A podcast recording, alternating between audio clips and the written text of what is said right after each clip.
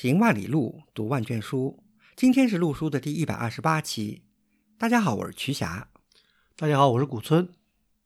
陆书是一档讨论艺术和历史的播客节目。我们追求行知合一的学习体验，行路读书，知其然更知其所以然。欢迎大家订阅收听。我们诚邀您参加陆书的会员计划，您的加入能让我们行得更远，读得更多。有关会员计划的详情，请访问陆书八八点 com 斜杠 member。你也可以添加陆书的微信号 artinstu 二零一八 a r t i n s i t u 二零一八联系我们。今天呢，我们来聊聊南宋的临安城。聊这个南宋的临安城啊，无非呢，我们要通过两个途径来了解啊。一个呢，就通过历史学；还一个呢，就通过考古学。历史学呢，主要涉及到我们对这个历史文献的研读跟研究，对吧？这是我们研究历史的最基本的传统的方法吧？啊也是最基本的素材。嗯。另外一个呢，我们就是要结合这些年的考古发现，因为这些年随着这个基本建设也好啊，或者有意的发掘也好，在杭州呢，发现了不少南宋临安省时期的考古的遗迹。嗯。其实呢，即使我们有了考古学跟历史学这两门学科来支持我们对以前的这个曾经发生过的事情的了解啊，但是呢，也不是那么容易，因为历史的信息随着年岁的岁月的这个流逝啊，它还是会损失的。想要还原历史的原貌是有一定困难性的。那么我们今天在聊南宋的临安城呢，实际上有一个很好的例子。就是去年刚刚建成的，后来马上成为了一个网红打卡地的德寿宫遗址博物馆。对，所以就想通过德寿宫这么一个个案来解读一下南宋的临安城，以及我们怎么通过历史学和考古学这两大基本的这个方法来还原历史原境。试图，试图，对，没有人能够完全的还原出来。但德寿宫去年成为网红，还是挺出人意外的啊。这个地方呢，的确是有一定的这个历史沿革啊。最早是秦桧的旧宅。这个讲到秦桧，多讲两句啊。今年春节的贺岁片是一部叫《满江红》的电影，嗯，张艺谋，张艺谋的，对对，这部当然就讲的是秦桧的故事啊。这里面啊。全且不讲这个故事编的是不是荒谬啊？起码它情景复原并没有带到是一个呃南 宋的一个情景里面去。嗯，对，可能福道话里有一些吧，但是至少他是在山西大院里演绎的一个一个所谓的南宋故事啊。对啊，在清代的这个山西的这个民居里面来演绎一个南宋的故，起码就是有点就是用的话有点出戏。它这个建筑完全不符合我们认知的南宋时期的建筑的风格吧？嗯，当然你就别把它当成历史剧看了嘛。对，就是个。但是这是个影子啊，这是我们东扯了一点。其实呢，我们想通过德寿宫呢来揭示一下，就南宋时期的这个杭州城市建设跟城市风貌是什么样的。德寿宫是个很好的例子，因为现在德寿宫不光做了遗址保护，它还做了建筑的。复原和复建，这样大家其实去参观，可以很具象的看到，至少是考古发掘者试图想给大家看到的一个宋代的这么一个远景。因为不是所有的听众都去过啊，所以我们要先梳理一下这个德寿宫具体在什么地方。德寿宫它就在大家杭州有个吴山嘛，它在吴山的东路，也就是杭州今天鼓楼的东侧。另外，它还在一个。也是个文保单位，当然这是一个晚清的一个建筑，就是胡雪岩故居的北边呃，离那个网红的河坊街不远。那这是今天的德寿宫定位。那么如果我们按照南宋临安城的这个定位呢，它是在吴山的这个朝天门外有个望仙桥以东，又在杭州大城的一个叫新开门或者叫新门以内或者以西，基本上呢，它就是在南宋皇城的外边。它的四至呢，就是南边呢，它是临街的；东边呢，前面不是讲到啊新开门嘛，其实它已经很靠近城门了，它是临近那个杭州大城或者叫罗城的这个城墙。西边呢是临河，北边呢，具体当然我们后面还会提到啊，现在暂且不表。因为这个位置呢，对于当时的临安城来讲呢，是一个很好的位置，因为它就在皇城的附近嘛。据说呢，风水也很好。所以说呢，才在就南宋赵构的第二个年号，就绍兴十五年的时候呢，皇帝呢把这片地方呢赐给了秦桧，让他建宅子。据以后岳飞的孙子啊记述，说是秦桧请赵构把这片宅子赐给他的。不管怎么说吧，反正秦桧呢占了一个好地方，而且呢还大肆的建设。据文献记载呢，他在宅子的东边啊还建了个家庙，然后在宅子的西边更靠近朝天门的地方呢，说还建了一个楼。秦桧不是五月份赐的宅子吗？六月份，宋高宗啊就亲自跑到秦桧家里，把秦桧他的那些家人全给封了官。半年以后，还亲笔写了一块匾额，叫“一德阁天”。一就是一二三四的一，德就是这道德的德嘛，格就是那个格物致知的格。一德阁天这么一块匾赐给秦桧，其实这个匾呢，就是挂在那个楼上的那个阁呢，就叫一德阁天阁。这个楼呢，以后就是秦桧啊专门收存古董的这么个地方啊，还特别有名。秦桧在那里呢，生活了大概十年，因为秦桧是死在一一五五年。绍兴十五年是一一四五年，时隔了有大概七年吧。绍兴三十二年的时候呢，高宗呢就退位，禅让给了孝宗，他自己呢等于就变成太上皇了。嗯，他住哪儿去了呢？他就当然住了一个太上皇嘛，一般就不太可以住在皇帝的这个皇宫，就是宫廷里面了。所以呢，他呢就收回了秦桧原来的旧宅，把它呢改建成了。叫德寿宫，哎，历史上还挺有名的，就是秦桧快死的时候，高宗把他儿子也给免了。嗯，这不秦桧这个宅子怎么会被这个官家收走了？这个我们具体不知道。反正就像刚才古村老师说的，就是高宗退位以后呢，要想找一个地方倦勤了，所以呢就选了这么块好地方，就把它扩建成了德寿宫。这里面挺有意思的，这个是高宗哈，这个清朝也有个高宗，这个乾隆，对，也是倦勤退位。当然，这个太上皇其实有时候也不一定是真能倦勤啊。但是这个宋高宗啊，退位一待还真退了有二十多年。但是呢，德寿宫这个地方呢，因为它的重要性，所以呢，当时的人呢，就相对于。当时宫廷呢，它就宫廷因为在南边嘛，叫叫南内，它呢就叫北内，所以呢也是等于显示出等于一南一北，也是有政治上的一个双子座的这样个意思吧。现在我们讲到了北内南内，其实呢我们应该稍微聊一聊德寿宫跟临安的宫城或者皇城的这个问题，因为刚才曲佳老师讲到了德寿宫是在朝天门外。嗯，对的。这个朝天门是个什么样的一个门呢？哎，其实朝天门呢是临安皇城的一个城门。呃，我们现在用皇城，刚才古上还提到宫城，对不对？基本上我们把宫城就当成是皇宫大内这个意思。皇城呢，就是包括宫殿、宫城、大内以及呢就各种重要的祠庙以及官署这么一个范围。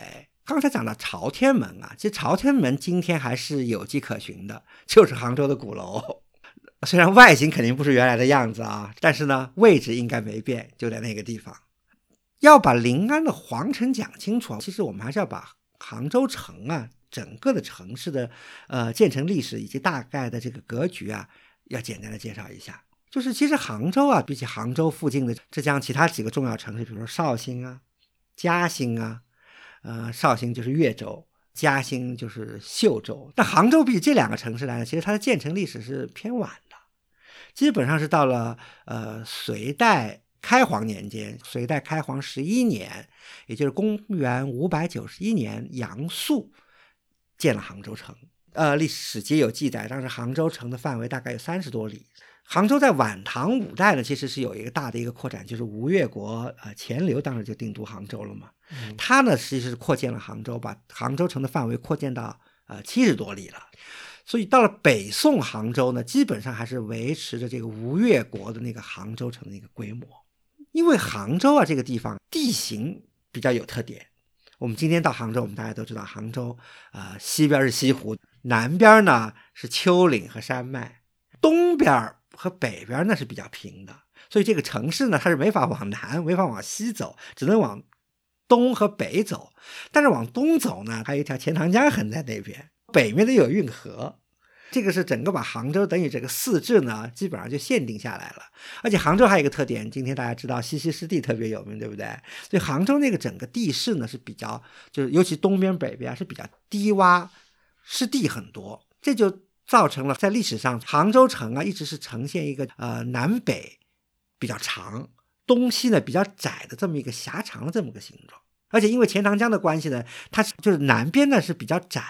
然后越往北呢，它的城市就展宽了，就像一个倒三角形的。另外呢，地势呢也是呈现一个，就是南边呢因为有山有丘陵，所以比较高。嗯啊，北边呢、东边呢比较低，所以呢比较容易受到呃水涝的这个影响。对，这在历史上记载挺多的。很多时候一下雨，城市就会这个内涝嘛，这在杭州是一个很大的一个问题。所以宋高宗的第一个年号建炎，他在建炎三年的时候。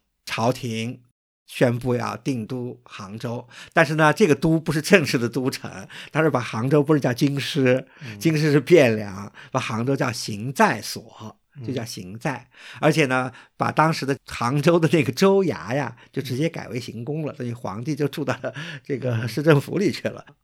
后来呢，其实因为宋金对峙嘛，呃，杭州城呢，其实在很长一段时间里呢，基本上是维持了一个比较。基本的一个状态没有怎么建设。现在史籍记载很明确，就是到了绍兴十一年，就是一一四一年，宋金议和成功以后，宋高宗才开始放心大胆的开始在杭州搞建设，皇宫大内开始修起来，把太庙修修好，各种祠庙，对吧？天坛啊、社稷坛这些修好，然后各种官署，哎，才开始有建设。而且这个大概一直要到绍兴二十八年，基本上建完。因为这里面还有一个政治因素，因为刚才讲的南宋一直。是认为自己的正式的都城还是在汴梁，那么他呢，这杭州呢，就是一个行在，就是一个临时首都。它从政治意义上来说，它也不适合进行大规模的这个永久性的建设。就像其他封建王朝一开始定都在什么地方，像唐代也好，明代也好，对吧？都是进行大规模的这个都城建设。他因为还要想着要回老家，所以呢，对对，所以对杭州呢，它实行的是一种等于是暂时性的吧，就是说起码。在在官方的文件上都认为这是一个暂时性的一个首都的意思。当时不光把皇宫啊，就是大内，就是把州衙改的，这是因陋就简啊。另外就是它整个皇城的这个范围啊，大致呢就是用了原来的这个杭州城的子城的这个这个范围。前面我们说的那个朝天门啊，就今天那鼓楼嘛，原来就是杭州子城的那个正门，是杭州子城的北门。到了绍兴的时候，就成了这个皇城的北门了。这里面呢，可能就要解释一下什么是叫子城，因为刚才那个瞿霞还说了一个罗城，对吧？嗯嗯，对，罗城就是外边的那个大城嘛。因为隋唐的时候，像杭州这样这种州级的这种城市啊，一般都有子城。子城就像城中之城似的，里头是没有居民住的，就是州衙还有其他官署，哎，都放在子城。另外呢，子城里是驻军队的。它主要是有一个呃政治和军事的功能，因为隋唐还更重要，它实行礼坊制嘛，民居也都是一片片都封好的，这就是子城的一个概念。而且子城这个东西呢，到北宋时候还是有延续的，但是它的功能呢是相对弱化。比如说我们在这个北宋的，甚至到南宋的这个平江图里，还大致能看到苏州城中还有一个子城，对不对？嘉兴好像也发掘了这个子城，对对吧？还是个文保单位。杭州的这个子城呢，其实也就是在它当时，因为我们前面说了，杭州是地势是南高北低嘛，所以它那个子城呢，也就是建在朝天门以南的这么一个高地上。一般来说呢，中国的这个国都啊，都有几圈城墙。呃，宋朝的那个汴梁也是有几圈的这个城墙。皇帝居住的地方呢，一般叫宫城，嗯，这都宫殿什么的啊。外面一围一群呢，就是都是衙署，什么叫皇？那么其实，在临安呢，刚才讲到有朝天门这样的门，但是根据这个历史上文献。记载呢，临安呢是没有一个全部围起来的一个皇城，哎，就没有城墙。对，今天我们要研究临安的皇城啊，依据的最重要的文献是就是《咸淳临安志》，它专门有一皇城图，在那个上面，他就很明显的看到这个临安的皇城是没有城墙的，而且只有朝天门一个门。前面也说了，杭州城它是南面很狭窄，因为地形和这个河道的这个原因嘛，所以它也没有什么空间再建这个城墙。所以基本上呢，皇城好像就是一个概念，就是朝天门以南基本上都是皇城的范围。那么讲到临安的宫城是一个怎么样的一个范围呢？皇城以内是有宫城，前面说了，宫城就是拿州衙改的。因为州衙在南边嘛，它的大门是往北开的，不像一般的这个大门是往南开的，所以呢，当时就把杭州州衙的大门呢改为宫城的北门，叫和宁门。大概的位置就在今天的这个万松岭路和凤凰山脚路的那个路口的那个附近不远。